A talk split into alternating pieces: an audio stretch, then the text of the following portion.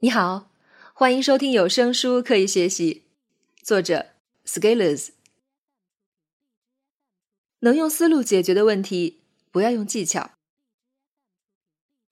我记得在学习渗透测试的时候，老师讲解完基本技术要点，让我们动手实践，给一些模拟站点进行渗透，要求我们拿下网站的权限。当从具体的技术要点中突然看到一个综合网站的时候，我往往一头雾水。老师这时反复强调，一定要有思路。想想你的思路是什么？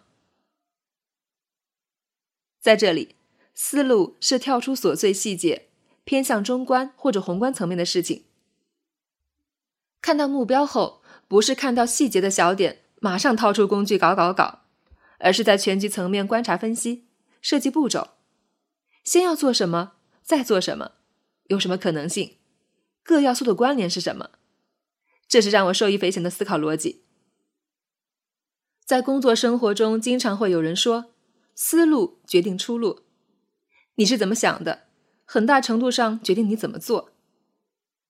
这里的“想”并不是纠结迷茫，而是有质量、可落地，并且条理清晰的路线方案。人是一种局部性很强的动物，一旦陷入细节之中。除非有外部提醒，或者有强大的自觉意识，否则很难看到更大场景并修正行动。在沙漠中，没有指南针或者星空引导，你向前走的每一步都认为是朝着同一个方向的。从大局上看，也许只是走了一个圆，由一段段小折线拼成的大圆，最终却迷失在海市蜃楼里。这就是思路的重要性。思路来自格局。什么是格局？你闭上眼睛，想象自己回家的样子。打开门，客厅在哪里？卧室在哪里？一个星期没洗的衣服在哪里？半夜起来上厕所，不开灯也知道要去哪里。当你对布局了然于胸的时候，你的格局就如一间屋子一般大。而把这个规模在空间、时间复杂度上延展，可以看到人对于自己的成长、对社会发展、对世界演进的格局。只知道自己书桌上的东西在哪里，而不知道世界上的其他东西在哪里的人，往往没有太大的格局。思路是朴素的逻辑。当你要解决一个问题，能不能抵御琐碎的诱惑，专注核心关键？抓住主要矛盾，展开逻辑分析。与此同时，你的分析又会不会干扰自己处理琐碎问题？大处着眼，小处着手。你格局大一些，是比较容易产生思路的。这种朴素逻辑可以帮助我们解决很多问题，甚至在问题出现前谋之于未有。这也是文章标题的利益所在：能用思路解决的问题。不要用技巧。如果对要做的事情有清晰的思考、明确的方向，那对技巧的需求不是你在网络上看到的那样，不是漫山遍野的饥渴。当你把思路厘清，在行动中牢记，可以在前行中屏蔽掉非常多的干扰。你会发现，很多所谓的技巧，实际上并没有你想象的那么重要。从这个意义上说。思路是上一个层面的事儿，技术是下一个层面的事儿。我们做事先把上一个层面的事情搞好，相当于打好基础，纲举目张，豁然开朗，然后再到下一个技巧层面，很多事情就顺理成章。如果你看我的文章，就会知道我很多时候是在谈思路、对策、战略，这些都不算方法。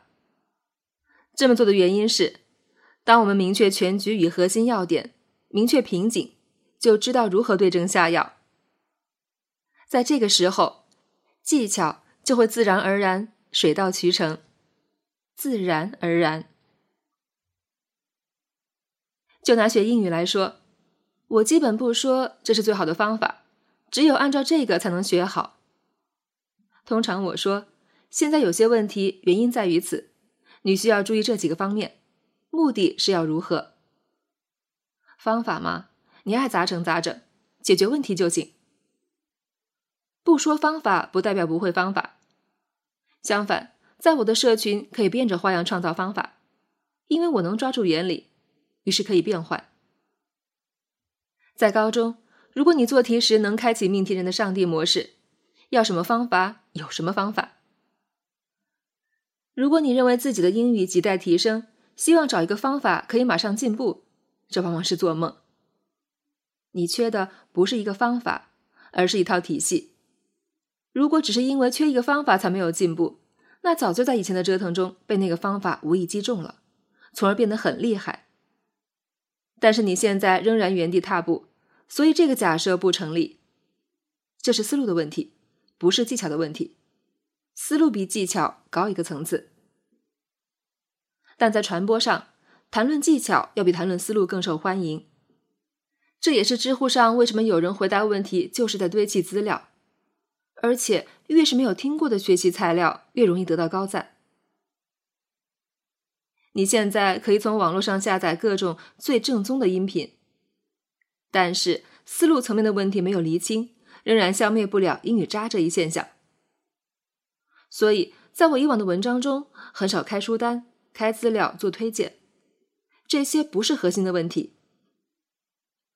读小学的时候，每个地方的数学教材可能不一样，但是这不要紧，最终我们都会四则运算。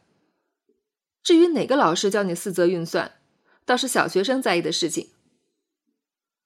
推荐十大资料、十大电影什么的，其实都是讨巧的事情，在传播上受到欢迎，人们也喜欢。有没有实效？没有人在意，这属于技巧层面的问题。玩技巧往往要玩的极致，因为一个技巧你知道，其他人也知道，你只能玩的比其他人更娴熟。但是玩思路需要看执行、看体系，时间更长，力量更大，见效未必更快。我想把事情做得更持久，所以先不打算用技巧干扰掩盖思路的重要性。写这篇文章的目的就是希望大家能明白，下次看到一些文章一上来就开始推荐这个推荐那个的，马上理一理思路，回归到本来层面，而不是看到技巧推荐就激素分泌，觉得自己赚到了，以致收集一堆从来不用的垃圾。其实关于技巧的干货文章太多，说到底，你只要会 Google 搜索就够了。世间。有很多东西很华丽，但是我相信朴素的力量，因为我深知，能用思路解决的问题，不需要用技巧。